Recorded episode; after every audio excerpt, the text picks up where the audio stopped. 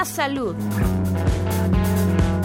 Radio UNAM y la Facultad de Medicina presentan Más saludable, más sexualidad, más mente, más veraz, más confiable, más UNAM www.massaludfacmed.unam.mx Coordinación de Comunicación Social.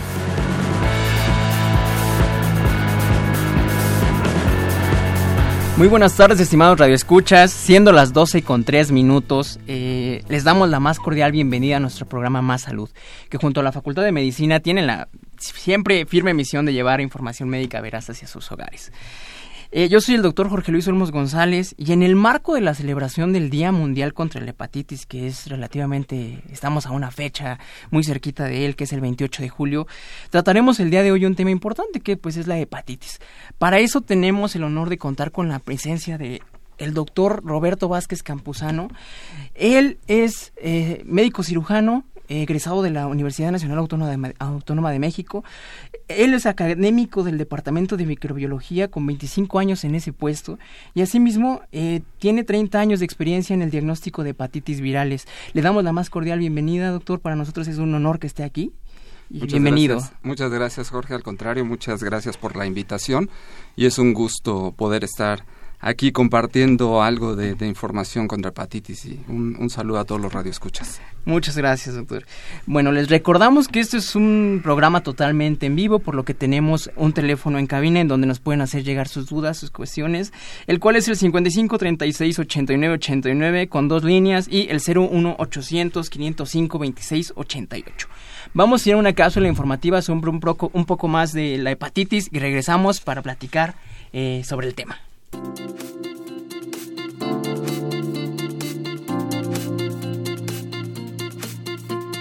28 de julio, Día Mundial de la Hepatitis. El lema del Día Mundial de la Hepatitis 2018 es, Hepatitis, es hora de diagnosticar, tratar y curar. Las hepatitis virales B y C son grandes desafíos para la salud pública, afectando a 325 millones de personas en todo el mundo, estas son las mayores causas de cáncer de hígado, lo que lleva a 1.34 millones de muertes cada año.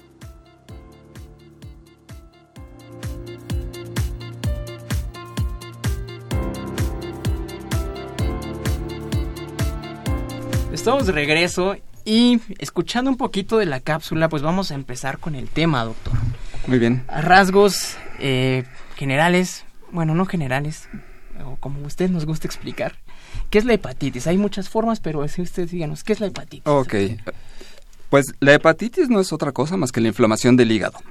Tenemos diferentes orígenes de hepatitis. Puede ser eh, una hepatitis alcohólica, medicamentosa, obstructiva, pero en este, en este momento la hepatitis que nos interesa es la hepatitis infecciosa.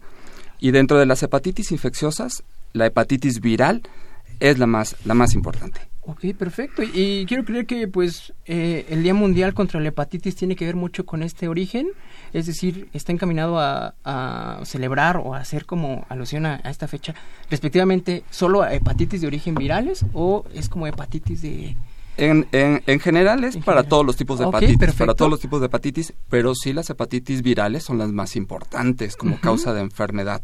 Entonces, por eso se da énfasis en este, en este tipo particular de hepatitis. Perfecto, doctor. Eh, hay un agente que origina pues las hepatitis virales, quiero creer. ¿Cuántos tipos de hepatitis virales existen, doctor?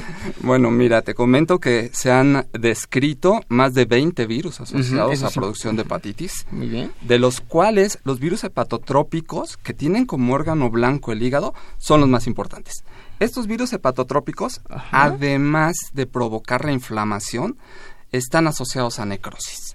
Entonces, por eso son, necrosis hablamos Que es como necrosis es la destrucción, del, tejido, del, tejido sí, la muerte, la muerte del, hígado. Perfecto. Y dentro de los virus hepatotrópicos tenemos cinco que son los más, los más importantes.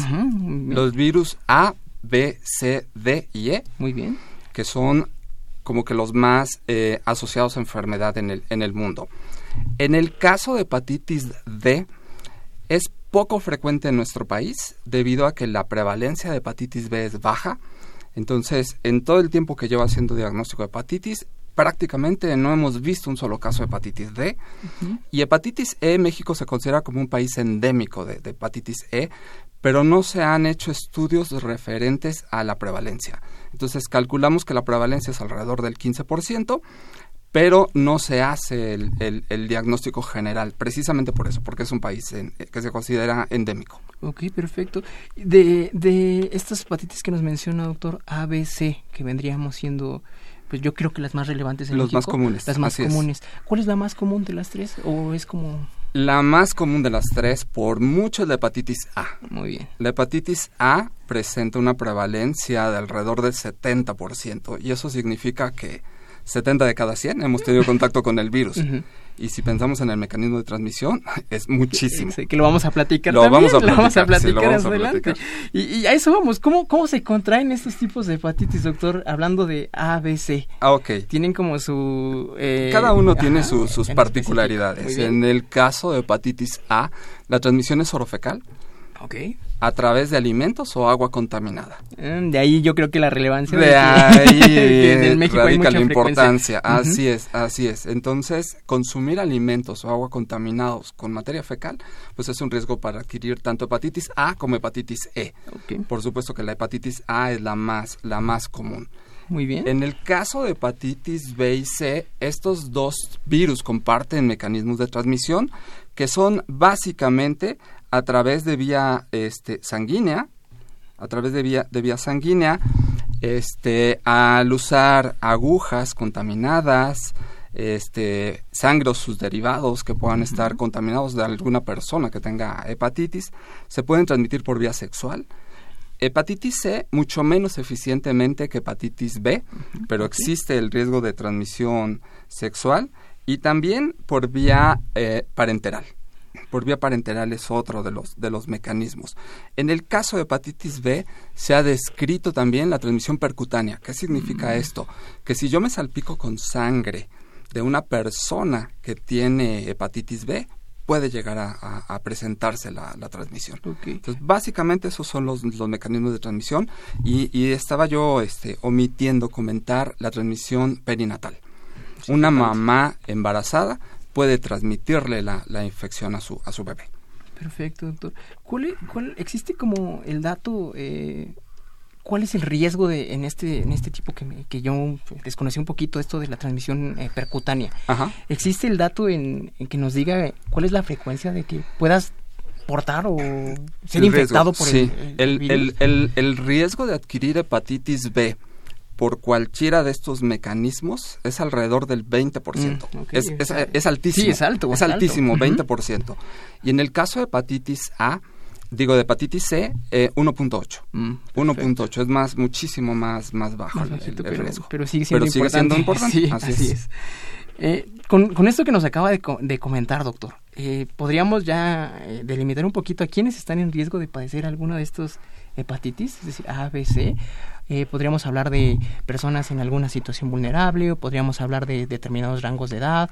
Eh, ¿Cómo podríamos estadificar, estadificar esta, este riesgo, doctor? ¿Quiénes están más eh, en riesgo de padecer? Tradicionalmente, tradicionalmente este, decimos que existen poblaciones clave, que son las que tienen, tienen riesgo particular. En este caso serían, por ejemplo, trabajadores y trabajadoras del sexo comercial, que tienen múltiples parejas sexuales, son quienes tienen riesgo personas que son sometidas a, cirugía este, y reciben transfusiones, tienen un riesgo, es bajo, pero pueden, puede presentarse este riesgo. También usuarios de drogas inyectables son las personas que podemos decir que tienen mayor, mayor riesgo. Este, pero si hablamos en general de, de, la, de la población, todos tenemos riesgo todos tenemos riesgo.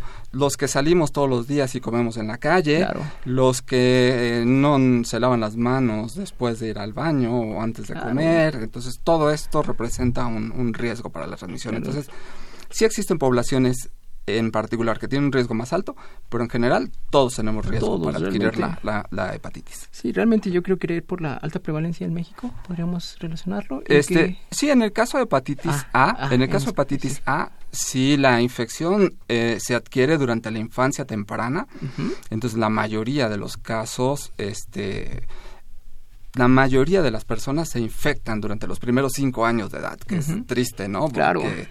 Están consumiendo alimentos con- contaminados. Claro. En el caso de hepatitis B, la, la prevalencia anda alrededor del 5%, entonces es más baja, muchísimo más, más baja, y el riesgo es bastante menor. Y el caso de hepatitis C, la prevalencia anda alrededor del 13%, entonces va aumentando un poquito. Entonces hepatitis es la que preocupa más en estos momentos al- país. Y, y- y sobre, sobre esta ya nos dio un poquito de, de información sobre cómo se contrae en específico este tipo de hepatitis. ¿Cuáles serían como en medida general las recomendaciones para evitar o protegerte de la hepatitis A, doctor? Para la hepatitis A existen básicamente medidas higiénicas Claro. de, de educación en salud. Sí, Entonces, refiriéndonos al mecanismo Sí, de- refiriéndonos al mecanismo de transmisión. Todavía este veíamos en algunos casos la señora que vende comida en la calle que era la que cobraba y este Claro. preparaba la comida y la agarraba con las manos entonces bueno se, se, se veía esto ahora sí hay un poquito más de conciencia al respecto entonces generalmente ya hay una persona que cobra ya hay una pieza de los alimentos pero en general la, la prevención debería de ser medios de edu- educación en salud. Lavarse las manos lo más frecuentemente que se pueda, evitar comer en la calle también en la medida de lo posible, porque pues la mayoría no nos queda más remedio y Claro. comemos en la, en la calle. Claro, y nunca se sabe la procedencia de estos alimentos o Así es. el grado de limpieza que se llegan a, a tener es. en ellos, ¿no? Así es. Eh, ¿cómo, ¿Cómo se podría sospechar de que una persona padece de hepatitis A, doctor? ¿Cuáles son los síntomas? Los, los síntomas de, a de- de hepatitis A. Mira, en general, la mm, sintomatología de las hepatitis es compartida, es muy, muy parecida. Pero en el caso de hepatitis A, como te comentaba yo hace un momento, los menores de 5 años, que son los que se infectan primero, desarrollan una enfermedad sintomática. ¿Qué significa? Que se infectan y no presentan ningún tipo de sintomatología. Conforme va aumentando la edad, va aumentando la presencia de síntomas y va aumentando la severidad de los mismos. Entonces, en el caso de hepatitis A, inician con fiebre muy, muy ligera, fatiga, fatiga, este, malestar general, náusea, vómito y posteriormente entramos a la parte que podemos decir es la clásica de la hepatitis. Se presenta ictericia, que no es otra cosa más que un tinte amarillento en la piel, en la, con la, la ropa. Adquieren este, este, este tinte ictérico que es muy, muy, muy notorio. Posteriormente desarrollan acolia, que es materia fecal blanquecina, blanco grisácea, que también llama mucho la atención al paciente porque tiene esta característica anormal. Claro, y Entonces, llamativa. este, sí, entonces dice, oiga, algo está pasando porque no es, no es es. normal. Y se presenta también orina obscura, que eso se llama coluria. La orina, la orina obscura este, puede tener diferentes grados de, de intensidad.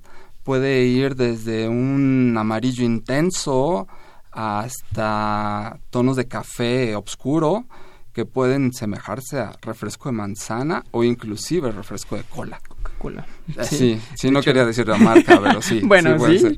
exactamente. Sí, puede ser. Entonces, básicamente, básicamente esos son los, los síntomas de, de, de la hepatitis A. Y te comentaba yo, van incrementándose y van intensificándose conforme aumenta la edad del, del paciente. Ok, doctor. ¿De estos síntomas se comparten alguno con las otras dos tipos Sí, de sí, sí, sí, sí, sí. ¿El La, la, la, la, este, la parte clásica, la ictericia, la coluria, la colia, la fatiga, el malestar general son básicamente los mismos. En algunos casos, en el caso, por ejemplo, de hepatitis B, los hijos de madres que son portadoras crónicas pueden no presentar síntomas. Y el bien, es riesgo de estos, de estos niños es que cuando crezcan se pueden morir de falla hepática. El 90% de los niños que son hijos de portadoras crónicas de hepatitis B nacen infectados. Y de ellos, el 25 generalmente fallecen por falla hepática asociada a la infección. Ok, perfecto. Y sobre, sobre eso también vamos a platicar un poquito más adelante sobre cómo prevenir este tipo de hepatitis porque hay forma. Claro, sí, claro, sí, claro. Así es. Eh, respectivo a, a lo que nos platicaba, doctor, de la hepatitis A. ¿puede ser mortal? Mira, Clínicamente podemos dividir las hepatitis virales en cuatro, cuatro tipos distintos. Hepatitis aguda, que es la que les comentaba yo, este, en donde se presentan los síntomas clásicos de hepatitis. Hepatitis asintomática o anictérica, que en el caso de hepatitis A, también como se los mencionaba yo, este, se presenta en etapas muy tempranas de la, de la edad. Hepatitis fulminante y hepatitis crónica. En el caso de hepatitis A es un virus que se ha asociado a hepatitis fulminante. ¿Qué sucede en el caso de la hepatitis fulminante? Pues mira, resulta que este, este, este virus inicia su replicación, se presentan los síntomas y durante la fase ictérica, durante la fase sintomática, el paciente presenta encefalopatía hepática o falla hepática. ¿Cómo nos damos cuenta que esto está sucediendo? Pues generalmente hay cambios en conducta, el, el, paciente cambia su manera, su manera de ser, se alteran sus, sus ciclos de sueño vigilia y repentinamente entra en coma y se muere. ¿Cuándo sucede esto? Generalmente cuando la infección se adquiere en etapas ya de adulto. Mm, Generalmente este, ya arriba de los 40 años. Nosotros tenemos reportes de un par de casos de hepatitis fulminante en, en dos personas, uno en San Luis Potosí y uno en Nuevo León, que este, se identificó hepatitis A, pero también tenemos reportes eh, de casos de hepatitis A fulminante en, en niños, que eh, aislamos una variante diferente del, del, del virus este, en el estado de Hidalgo. Mm, ok, eso es importante, doctor. ¿Podríamos eh, decir que es más agresiva la infección en adultos? O... Podemos decir no tanto la infección, porque la, la, el desarrollo de la enfermedad severa no está totalmente atribuible al, al virus. Mm. Tiene que ver mucho también con la respuesta inmune de la, persona. Entonces no es tanto el virus, es una combinación de ambos. Claro, perfecto, doctor, qué bueno que, que nos aclara eso. Eh, ¿Existe alguna vacuna para prevenir, eh, en específico, la hepatitis A, doctor? En el caso de hepatitis A sí existe una, una, una, vacuna. En México se em, ha empezado a usar apenas hace algunos años. No era una vacuna que se utilizara de rutina porque existía la discusión de por qué utilizar una vacuna para retrasar la infección si cuando se infectan de niños les da la enfermedad sintomática. Entonces, bueno, ahora en la medicina privada se está usando mucho, ya bajó la prevalencia, eso quiere decir que está mejorando un poquito nuestra educación en, en, salud. Entonces se están vacunando niños este, alrededor de los 12, entre 12 y 24 meses de, edad se pone la primera, la primera, dosis? y el refuerzo a los 6 meses. Perfecto, doctor. Y cuando se padece de hepatitis A, doctor, se afecta el hígado como tal. ¿Se puede consumir alcohol? Mira, esa es una pregunta, esa es una pregunta que, que, podemos decir que en cuando la persona está convaleciente de, de, cualquier enfermedad hepática, la recomendación es que no consuma alcohol, no nada, por supuesto, nada. de hecho, limitar el consumo de grasas, el consumo de otros alimentos irritantes, porque todo se metaboliza en el hígado. Exactamente. Entonces, una vez que han padecido hepatitis A y ya se recuperaron, no existen contraindicaciones para el consumo de alcohol, pero siempre es importante consumirlo con moderación y responsabilidad, ¿no? Porque si no vamos a decir, no, ya les dio hepatitis y, y, tomen lo que quieran, porque pues no, no es cierto. Claro, doctor. Eh, ahora, ¿existen vacunas para los otros tipos de, de virus que nos pueden prevenir la infección de ellos? Solamente para hepatitis B. La vacuna para hepatitis B ha ido evolucionando en el transcurso del, del, tiempo. Actualmente tenemos una vacuna que es recombinante. Originalmente en, mis épocas se ponía una vacuna derivada de plasma humano que decía por los medios disponibles hasta la fecha no se puede asegurar que esté libre de virus. Entonces nadie la queríamos poner. Pero actualmente la vacuna es muy segura se ponen tres dosis en adultos con diferentes este, esquemas, con diferente secuencia de, de, los, las dosis, los refuerzos, y podemos nosotros asegurar una protección superior a los 10 años. Muy bien. Superior a los 10 años. Entonces, la, la, la recomendación para los adultos es usar el esquema de tres, tres dosis. Perfecto, doctor. ¿Existe una edad en donde se tenga que aplicar la primera dosis? No, se puede aplicar en cualquier momento, pero para los niños actualmente se está aplicando de manera combinada. En una vacuna combinada se encuentra ya dentro de la Cartilla Nacional de Vacunación. Entonces se puede, se puede aplicar prácticamente al año de edad. Muy bien. Esto como tal, vacunarse contra la hepatitis B de niños, protege protege de, la, de, la, infección. ¿Por qué, es importante que los niños se vacunen contra hepatitis B? Te comentaba ya hace un momento que los hijos que son portadores crónicos de, de, mujeres se convierten en portadores crónicos. Así es. Pero ¿qué pasa cuando un niño se infecta durante los primeros cinco años de vida? También se convierte en portador crónico. Entonces, la vacuna se recomienda precisamente para evitar esta, esta, esta cronicidad. ¿Sí? Claro. Entonces, evitemos, evitemos el riesgo a los niños. Entonces, por eso es importante vacunarlos lo más pronto posible. Perfecto, doctor. Y, quiero creer que eh, estos niños también se pueden volver portadores y asimismo contagiar a otros. Claro, un, un, niño que se convierte o que es portador crónico de hepatitis se convierte en transmisor también. Eso es importante. Entonces puede llegar a, transmitir, a transmitir la, la, la, infección a sus parejas sexuales, claro. ya, de, ya de adulto, evidentemente. Entonces, este, pues eso mantiene el virus en circulación, mantiene el virus en circulación. Afortunadamente, la prevalencia de portadores crónicos en México es muy baja. México está considerado dentro de los países de más baja prevalencia. La prevalencia se estima que es menor al 2%. ¿Lo podríamos atribuir un poco gracias a las vacunas? Lo podemos atribuir a las vacunas, a la circulación de los tipos de virus en nuestro en nuestro país. Existen seis tipos diferentes descritos formalmente, aunque bueno, ya se están hablando de, de 10. Pero bueno, de estos seis, este, cuatro circulan en el continente americano. Perfecto, doctor. Nos menciona eh, que pues si la hepatitis B puede evolucionar a hepatitis crónica. Así es. ¿Tiene algún síntoma? La hepatitis crónica, fíjate que ese es una, un, uno de los problemas más importantes que existen para el diagnóstico de hepatitis, porque la cronicidad, los síntomas son muy inespecíficos. En el caso de la, de la hepatitis crónica, de, de cualquier tipo de, de, virus, tenemos que eh, fatiga, dolor abdominal, a veces falta de apetito, y pérdida de peso. Claro que son síntomas muy Entonces son totalmente inespecíficos, totalmente inespecíficos. Entonces ese es un problema porque ¿cómo sabemos que alguien tiene una hepatitis crónica? Claro. No podemos deducirlo por la sintomatología. Entonces, ¿a quiénes se les recomienda hacer eh, identificación o búsqueda de, hepatitis eh, para saber si es portador crónico? Todos aquellos que tuvieron hepatitis alguna vez en su vida y no supieron qué tipo fue no supieron qué tipo fue. Existen, existe pues, ciertos problemas para hacer el, el, diagnóstico, ¿no? Pero en general podemos decir, todos los que tuvieron hepatitis y no supieron qué tipo fue, hay que hacerles el, el, diagnóstico buscando los marcadores serológicos que no te voy a platicar nada de eso para no meternos este, a, un rollo muy en, tremendo, en, detalles, no meternos en detalles.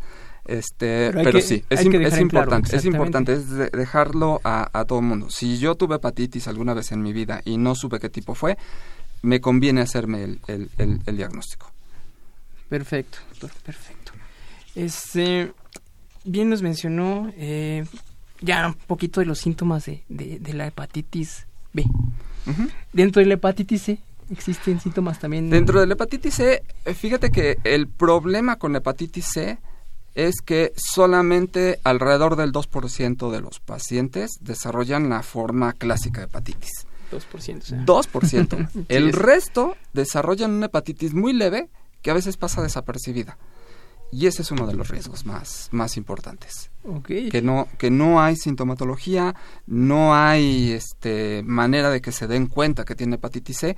Y en el caso de hepatitis C, es bien importante hacer el diagnóstico por las complicaciones. Ok, hablando de eso, doctor, ¿cuál sería la complicación más relevante y más importante que pues tendríamos que tener mucho cuidado? Pues hepatitis C se ha asociado a dos problemas serios.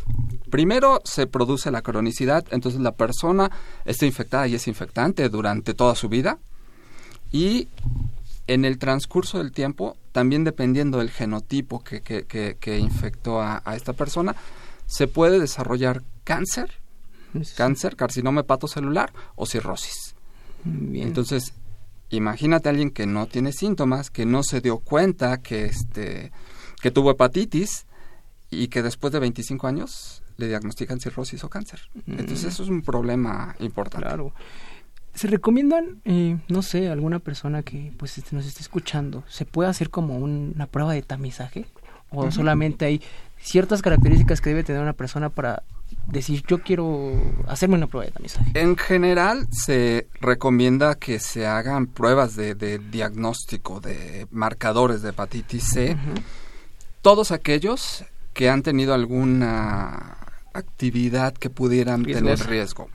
Por ejemplo, este, alguna perforación en un piercings, tatuajes, en lugares que no se controla el uso de agujas, aquellos que han recibido transfusiones, particularmente hace ya más de, 15, 20 años, entonces se recomienda que se hagan este tipo de pruebas. Y también los que los que tienen este usuarios de drogas inyectables, los que tienen alguna otra, los que perciben que tienen claro, actividades de riesgo. Sí, o sea, si yo si yo tengo una sola pareja sexual, no este no tengo no tengo algún otro factor que diga yo, ay, es que me pude contagiar por esto, este no tiene no tiene ningún sentido, no tiene ningún sentido. Pero bueno, hay ahorita en el mercado pruebas rápidas que nos dan el, diagnóstico en 15, 20 minutos, que son muy, muy buenas. Perfecto, doctor. Y con eso nos vamos a quedar. Vamos a ir a, un ¿Cómo no? ¿Cómo no? ¿Cómo Y ahorita retomamos el tema. Les recordamos que, eh, estamos, estamos totalmente en vivo y tenemos eh, dos líneas en donde nos, se pueden comunicar, que es el 55 36 89 89 y el 01 800 505 26 88. Vamos a una pausa y en un momento regresamos.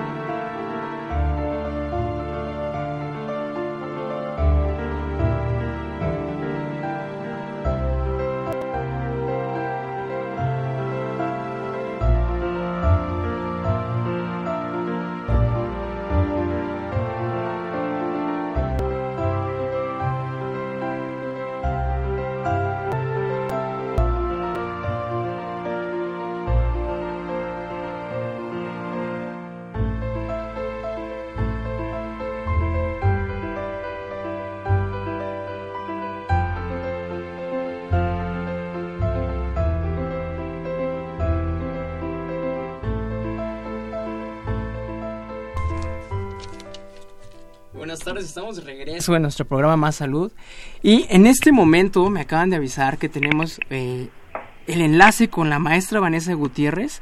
Ella nos va a platicar un poquito sobre la tercera feria del libro eh, de Ciencias de la Salud que está encaminado un poquito con las actividades de la Facultad de Medicina. Maestra Vanessa, buenas tardes. Hola, buenas tardes, doctor Jorge. Muchas gracias por la invitación. De nada, para nosotros es un honor que esté con aquí, eh, que nos pueda platicar un poquito más sobre la feria. Adelante, le doy el espacio para que usted nos eh, platique, nos explique, nos haga una invitación a la feria. Perfecto, muchas gracias. Bueno, la tercera edición de la Feria del Libro de Ciencias de la Salud se va a llevar a cabo los días 16, 17 y 18 de agosto en el Palacio de la Escuela de Medicina. El objetivo de esta feria es acercar a los alumnos, académicos y profesionales en ciencias de la salud a la parte del mundo editorial. Sin embargo, eh, la feria nos da entrada libre. Por ejemplo, eh, retomando un poco el tema de la hepatitis, si en la feria del libro de repente hay una conferencia o una plática relacionada con hepatitis y alguna persona del público está interesada en asistir, lo puede hacer dado que es la entrada libre, o sea, ah, puede ingresar sin ningún problema. La feria se ha caracterizado por eh, integrar a diversas instituciones participantes, que en este caso pueden ser de la UNAM, por ejemplo, participa la Dirección General de Bibliotecas, la Facultad de Ingeniería, la Facultad de Ciencias, ha eh, participado también eh, integrantes de lo que sería el sector salud. Por ejemplo, en este año va a participar el IMSS, el Centro Nacional de Transplantes y otras entidades académicas, por ejemplo, el Colegio Nacional, la Universidad La Salle y otras dependencias como la Comisión Nacional de los Derechos Humanos. Todas estas dependencias, junto con lo que sería la Facultad de Medicina, pueden eh, realizar diversas actividades. Básicamente, la Feria del Libro tiene tres tipos de actividades. Eh, las primeras son de tipo académico. Por ejemplo, este, eh, dentro de estas actividades se pueden dar lo que son las presentaciones de libros, donde este año va a haber un libro que se llama Amor y Desamor en el Cerebro. Oye, se escucha muy interesante eso, maestra. Sí, sí la verdad es que el doctor Jaime Eduardo Calixto es este, un excelente ah, ponente. Claro, y, hablando de la fama del doctor Calixto, yo creo que, que sí, podría ser interesante. Sí, y, y por ejemplo, también va a participar la ENEO, que va a llevar otro libro que se llama La historia de la enfermería en México. Muy bien. Algo que es muy interesante, por ejemplo, de lo que son las presentaciones de libros, es que eh, tú puedes interactuar con los con, con, con, los autores de los libros. Okay. O sea, en ese momento te puedes, al momento de que finaliza su presentación, donde puedes a lo mejor hacerle una pregunta, tomarte tu foto o eh, platicar con ellos, ¿no? Perfecto. Dentro de estas actividades académicas también hay eh, otras adicionales. Tenemos, por ejemplo, lo que son las conferencias magistrales, este, lo que son las pláticas, mesas redondas. Y, por ejemplo, este año una novedad es que se va a integrar un seminario de biblioteca médica digital. Muchos de los alumnos de nuestra querida facultad se encuentran fuera del campus universitario. Entonces, bueno, el acceso remoto a su biblioteca médica digital es muy importante. Entonces, bueno, justamente por eso se va a desarrollar eh, como esta parte del seminario. Perfecto, maestra. Algo que es muy importante para los alumnos de la facultad es que nuestra feria también contempla lo que son las actividades de bienvenida. Estas actividades son exclusivas para los alumnos de la Facultad de Medicina. en ese momento en el Palacio se les da la bienvenida formal a los alumnos de médico cirujano, ciencia forense, fisioterapia, investigación biomédica básica y neurociencias. A los alumnos se les da una conferencia magistral y aparte se les da una visita guiada por todo lo que es el Palacio de la Escuela de Medicina. Muy bien. Perfecto, maestra. Quiero creer que también esto está abierto al público en general. Bueno, lo que son las actividades de bienvenida sí son exclusivas para los alumnos este, de la Facultad de Medicina, pero aquí es importante hacer extensiva la invitación porque normalmente un alumno este, va tan emocionado que algunas veces va acompañado de sus padres. Perfecto, ajá, eso, eso pasa siempre. Entonces, de hecho, hay pláticas para padres en el entorno de la feria justamente para explicarles un poco cómo es todo este proceso de que los alumnos entran a la facultad. Perfecto. Que si de repente ven que su hijo no duerme, este, que está todo pálido, etcétera, es normal, eso es normal, en un no tiene hepatitis. no tiene hepatitis, es que entró a la facultad. Perfecto, maestra. Existe, eh. perdón, otro, otra actividad que también son eh, las actividades culturales. Normalmente eh, tenemos lo que son música, danza y obras de, teatro. El año pasado, por ejemplo, la Facultad de Química llevó a su coro de alquimistas. Eh, se han presentado estudiantinas de la Facultad de Veterinaria o de la Universidad de La Salle. Y bueno, esto hace que el evento sea muy bonito porque muestra a los diversos alumnos de diversas facultades o de diversas dependencias presentando justamente estas actividades culturales que hacen que el evento se vea muy bonito y le da como otra visión. Perfecto, maestra. ¿Hay, ¿Hay algún sitio o alguna forma de enterarnos de la programación de, de estas actividades, maestra? Sí, los invitamos a consultar este el sitio web que es www.ferialibrosalud.unam.mx. Perfecto, ahí se puede consultar pues todo esto que nos comenta y los horarios. Exactamente, eh, los horarios van a ser los tres, el 16, 17 y 18 de agosto de 9 a 19 horas. Muy bien. Y también pueden consultar ahí, por ejemplo, los expositores o las casas editoriales que van a estar en nuestra feria de libros. Perfecto. Algunas de estas casas editoriales van a ofrecer precios especiales y también sirve para que los alumnos o la comunidad pues pueda conocer eh, estos fondos editoriales, eh, nuevas clases, etcétera, ¿no? Perfecto. Y bueno, teniendo todo este contexto de actividades y participantes, la feria en general es un excelente espacio de encuentro entre alumnos. La primera feria fue en el año 2016, contó con, con 11.279 asistentes y este año esperamos aproximadamente 15.000. En la primera edición solo participaron 23 dependencias y este año tenemos una proyección de 50 instituciones con el desarrollo de 180 actividades.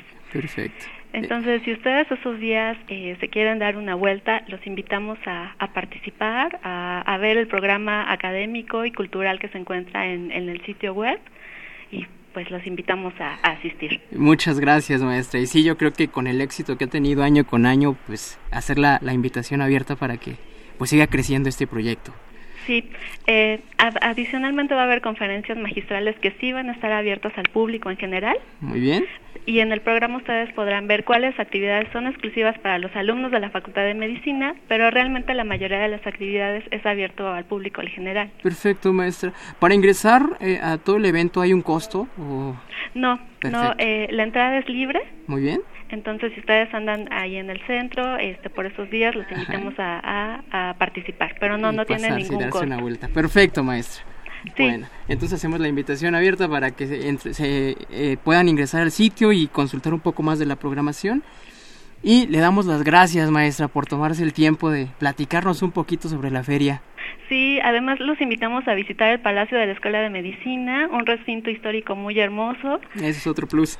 Entonces, es otro, es otro plus, realmente los, los esperamos. Muy bien, maestra. Ahí esperemos que los radioescuchas pues tomen la invitación y puedan asistir. Ok, recuerden, 16, 17 y 18 de agosto. Perfecto, muy bien. Hasta luego y muchas gracias, maestra. Muchas gracias, doctora. Hasta luego. Hasta luego. Listo, doctor Roberto. Muy bien. ¿Qué opina usted de, de Pues la verdad que muy interesante. Yo te puedo decir que este que sí voy a ir. Sí, sí, sí, usted también, ahí vamos a andar. Sí, la verdad es que me, me, me, encanta este este asunto, entonces este seguro por ahí por ahí nos vamos a encontrar. Así es. Perfecto. Y nos quedamos antes de irnos a la pausa, doctor, en que estábamos platicando sobre estas pruebas de tamizaje y esta situación. Nos comentaba de una prueba rápida. Sí, existe lo que se conoce como pruebas rápidas. Las pruebas rápidas se llaman así precisamente porque dan resultados en los primeros 20 minutos. Entonces tenemos la, la, opción de hacerlos en, en, sangre completa, tenemos la opción de hacerlos en sueroplasma y poder identificar anticuerpos contra estos, contra estos virus. Perfecto. No solamente hepatitis C, también hepatitis A y B. Ok. ¿Estas pruebas rápidas son eh, de ámbito hospitalario nada más, doctor? Este, no. Las pruebas rápidas se, se utilizan prácticamente en, en, cualquier lugar. Se pueden usar en consultorio y se y se este no se requiere no se requiere realmente ningún material ya vienen la mayoría de ellas con la lanceta con la torunda inclusive ya tienen su bandita adhesiva para los que no les gustan los, los, piquetes, pero es, es, punción capilar. Entonces es muy, muy, muy, este, muy fácil poderlas hacer, es muy, muy rápido y tienen una confiabilidad muy alta. Perfecto. ¿Son costosas estas pruebas? Este, no. Mm, no, ese es otro ese es otra, otro asunto importante. Los, los costos varían dependiendo de la marca, dependiendo de muchas, de muchas cosas pero este fluctúan no sé entre 50 y 200 pesos. Perfecto doctor. Mire nos acaban de llegar unas preguntas del público sí cómo no. que pues vamos a formular un poquito. Sí cómo no con todo gusto. Nos pregunta Amalia González. A ver mi hija a los 15 años la operaron y ahora tiene 38 se puso amarilla y luego le quitaron la vesícula. Una parte del hígado estaba rosado y no era normal ahora tiene problemas digestivos. ¿Esto es normal? es como... sí, bueno, al, al, quitarle la vesícula, los problemas digestivos son normales. Exacto, eso es importante. Son normales, entonces esa es una, una situación que tienen que considerar. La ictericia que se presentó, si le quitaron la vesícula, habría que ver si fue por problemas obstructivos, que esa es otra posibilidad. exacto. Entonces creo yo no que tienen que ver no tiene que ver con... la, con la hepatitis infecciosa Entonces, bueno, habría que ver, en aquella época le deben haber hecho pruebas de funcionamiento hepático y con ello eh, el médico que la atendió este, debe de haber definido qué tipo de, hepatitis fue o la, ictericia cuál fue el, origen. sí, probablemente, probablemente este fue una hepatitis obstructiva. Claro, que realmente, como bien lo mencionó, no necesariamente tiene una relación con eh, las hepatitis virales. Así es. Tienen, tienen diferentes causas. Así es. Decirle a Amalia cuál es, pues tendríamos que... Tendría que revisar la historia clínica. Exactamente, tendríamos que ver a, su hija y pues sí, ver la historia clínica como tal. Mm, nos pregunta Miguel Ángel López, doctor, una paciente con cirrosis por hepatitis C compensada puede evolucionar a hepatitis fulminante por un mal tratamiento? No, generalmente la hepatitis fulminante se asocia solamente al virus hepatitis A, solamente a la hepatitis A, y la cirrosis por supuesto que se va, va evolucionando, entonces dependiendo del grado de cirrosis, los pacientes se vuelven candidatos a trasplante o a algún tipo de tratamiento para mejorar su, su calidad de vida, pero no, no, no desarrollan hepatitis fulminante. Perfecto, eso es también algo que hay que... Eso es importante, claro. Perfecto.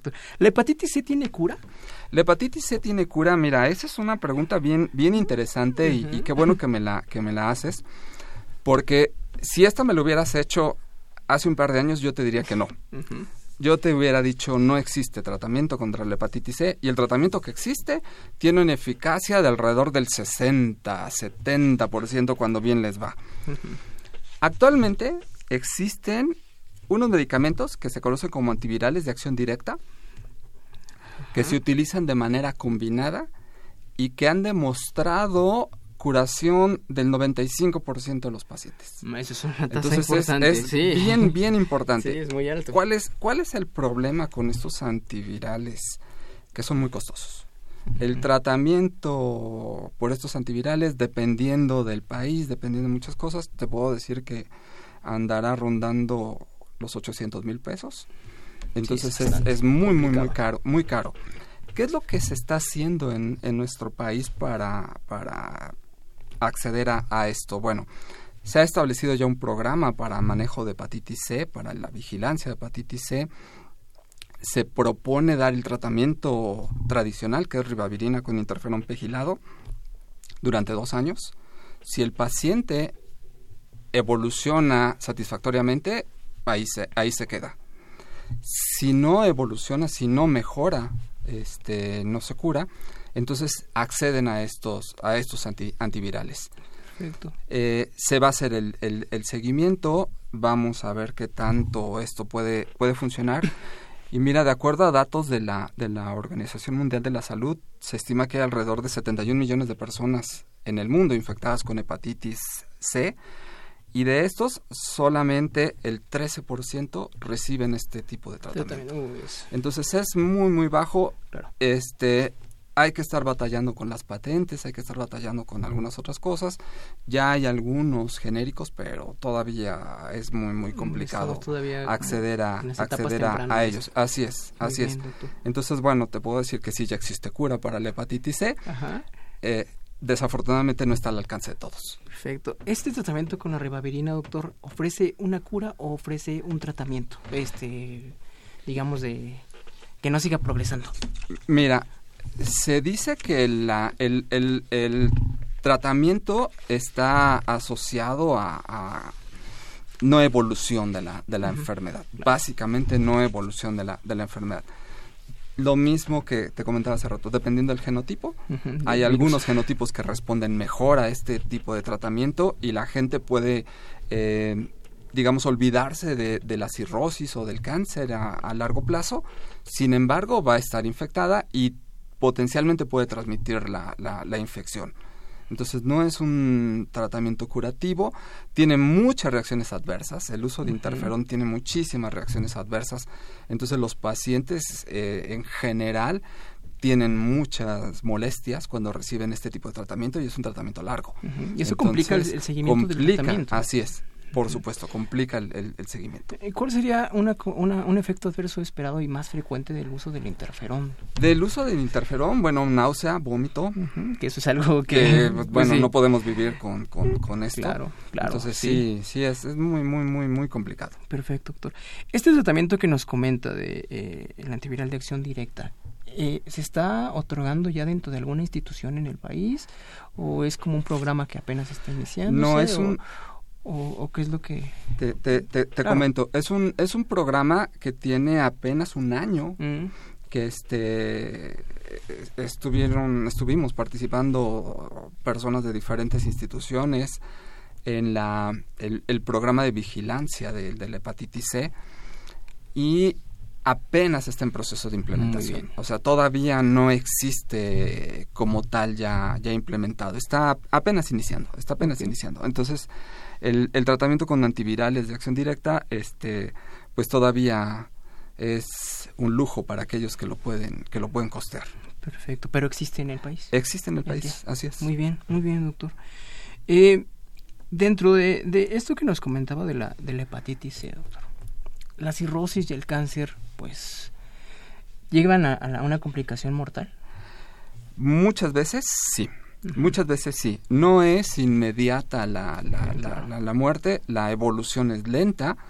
Entonces alguien que, que se infecta con hepatitis C, eh, te comentaba hace un momento, puede tardar hasta 25, 30 años en desarrollar cirrosis de falla hepática. Perfecto. Entonces sí, sí se considera potencialmente una enfermedad mortal, aunque si se maneja adecuadamente, este, no son la mayoría de los casos. Perfecto. No son la mayoría de los casos. Perfecto, doctor. Nos pregunta David Santiago Montesinos que si podemos hablar un poquito de la cirrosis y sus consecuencias. Claro, hablar de la cirrosis es meternos también a muchas cosas. Vamos a hacer como nada más delimitarlo a la cirrosis de tipo hepatitis viral. Ok. Este, ¿qué nos podría platicar sobre eso, doctor? Bueno, eh, en, en, sí, la cirrosis lo que es es la destrucción del, del, del, hígado, ¿no? La, la, pérdida de la función del, del hígado. Recordemos que el hígado realiza muchísimas infecciones, eh, funciones, funciones. no, perdón, funciones vitales para nuestro organismo. Entonces tenemos que la producción de factores de coagulación, la producción de enzimas, un muchas cosas que utilizamos de manera... es un órgano importantísimo. Es, es, importantísimo y además es el único órgano que se puede regenerar también. Eso es, eso, es, otra, cosa, eso es otra cosa crítica, ¿no? Porque si la cirrosis es limitada, es pequeña, se puede hasta cierto punto eliminar y esperar que el, el, hígado responda, siempre y cuando no sea un proceso infeccioso, porque si está infectado todo el hígado, la verdad es que no hay, no hay más alternativa más que el trasplante. Entonces, en el caso de la, de la cirrosis, se va perdiendo la funcionalidad del, del órgano. Tenemos problemas de todo tipo de toxicidad, al ingerir eh, medicamentos, al ingerir cierto tipo de alimentos. Entonces hay que, hay que estar este, muy consciente de que tener cirrosis limita nuestra forma de vida. Tenemos que, que, cuidar lo que comemos, tenemos que cuidar nuestra, nuestro estilo de vida para poder este mantenernos lo más sanos posibles. Claro, y basándonos en eso que nos comenta, realmente el hígado es un, un, órgano importante que está involucrado en, en muchos... Prácticamente en todos los procesos metabólicos, De, muchas cosas. Así es. Eh, doctor, eh, a ver, hepatitis A significa que pues siempre se sufrirá del hígado, que es como un portador ya crónico. De... En el caso de hepatitis A, no. En el caso de hepatitis A, es de las tres que estamos hablando, cura total. Entonces, alguien que tiene hepatitis A puede tener la certeza de que desaparecieron los síntomas, desapareció la infección y ya no se vuelve a repetir. Ya no se vuelve a infectar la, la, persona, se crea inmunidad, entonces ya no hay riesgo con, con, con, hepatitis A. Entonces eso es bien, bien importante, ¿no? La persona que sufrió hepatitis de niño probablemente sea hepatitis A, sobre todo entre los 5 y los 14 años, una hepatitis leve, este ya no va a sufrir del, del, del hígado, va a tener cura total y no va a haber ningún ningún problema. Perfecto. Y en, en, en caso de que este mm, más bien el tratamiento es menos agresivo que comparándolo con la hepatitis B y C, específicamente con la hepatitis A. En el caso de hepatitis A no existe tratamiento específico, no existe tratamiento específico. Como la evolución es benigna, entonces se deja que el paciente desarrolle la, este, la enfermedad. En el caso que exista alguna complicación, por supuesto que sí se, sí se atiende, pero generalmente se deja que la persona desarrolle la sintomatología. Ahora sí que se quede en su casa y disfrute su hepatitis, disfrute su hepatitis, que, coma muchos caramelos para que no tenga eh, el hígado un exceso de, de, carga. Y eso hay que aclarar que no es un mito, sí es No es un mito, es la realidad, pero tiene que ser este caramelo macizo, glucosa, no chocolates, no nada que tenga grasas o que tenga alguna otra este aditivo, ¿no? Un este dulce con chilito y sal. No, por supuesto que no, no, funciona. Tiene que ser caramelo. Le tenemos que dar glucosa al, al organismo. Claro, especificar. Bien, hepatitis A. Hepatitis A, sí sí sí, sí, sí, sí, sí, sí. porque sí, me ha tocado ver que muchas veces hay en, en estos como grupos de Facebook donde llegan a denunciar que llegó su niño con hepatitis A y no le hicieron nada, solamente le mandaron a comer dulces. dulces. Y realmente sí, no es un mito, ese es el tratamiento que se establece. Así es, eso es lo que se recomienda para evitarle una carga de trabajo al hígado. Perfecto. ¿Existe una relación entre la hepatitis B y el cáncer de hígado? ¿O es más con la C? Sí, sí existe relación, es muy baja, es muy baja, pero sí los pacientes que se convierten en portadores crónicos de hepatitis B pueden llegar a desarrollar cáncer de, de, hígado. Sí existe una, una, relación. El virus de hepatitis B es un virus que tiene como genoma DNA, DNA de doble cadena que es fundamentalmente igual al de nuestras células.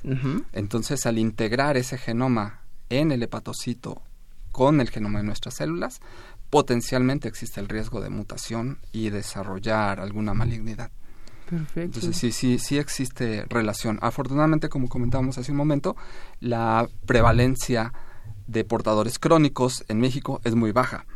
Entonces, la, el número de casos de, de cáncer por hepatitis B es muy, muy, muy bajo. Perfecto, doctor. Eh, ¿Gustaría comentarnos algo más relacionado con todo esto que acabamos de, platicar? Es decir, una eh, reflexión final, una conclusión de algo que se nos haya pasado. Pues mira, más que, más que cosas que se nos haya pasado, este, tenemos que pensar que existen otros virus que pueden causar hepatitis. Existen muchos, algunos solo como consecuencia de su diseminación hematógena, de su diseminación en el sistema circulatorio. Y estos generalmente no representan problema. Si los de la familia del herpes establecen latencia, sí nos pueden causar otro tipo de, situaciones. Pero también pensar en los hepatotrópicos. Tenemos, por ejemplo, la hepatitis transmitida por transfusión, que es un virus poco común en, en México, aparentemente, pero existen datos de prevalencias en otros países muy altos. Claro. Y, y en México no sabemos. Entonces, existe un programa de vigilancia de nuevos virus de, de, de, hepatitis. Este, se está trabajando con gente de Estados Unidos. Entonces, tratamos de, de, identificar si está circulando alguno de estos, de estos virus en, en particular. No hemos identificado ninguno. Este, esperemos que las cosas sigan así y nos mantenemos con los que con los que tenemos, ¿no? Nos mantenemos con los que tenemos. Pero sí, sí es importante eh, recordarle a, a, todos los que nos escuchan que bueno, tener ictericia no es un asunto de, de, de que nos tenemos que alarmar pero sí tenemos que ocuparnos, tenemos que tomar cartas en el asunto, porque esta ictericia puede ser de diversos orígenes. Entonces sí es, sí es importante. No nada más me puse amarillito, no nada más este, pues me siento un poquito mal, sino hay que saber qué es lo que está pasando para darle, darle la atención adecuada. Y también otra cosa que es importante eh, comentarles es que, bueno, recibí alguna vez en, eh, en, en, el instituto una paciente que estaba muy preocupada porque se notaba ella ictérica.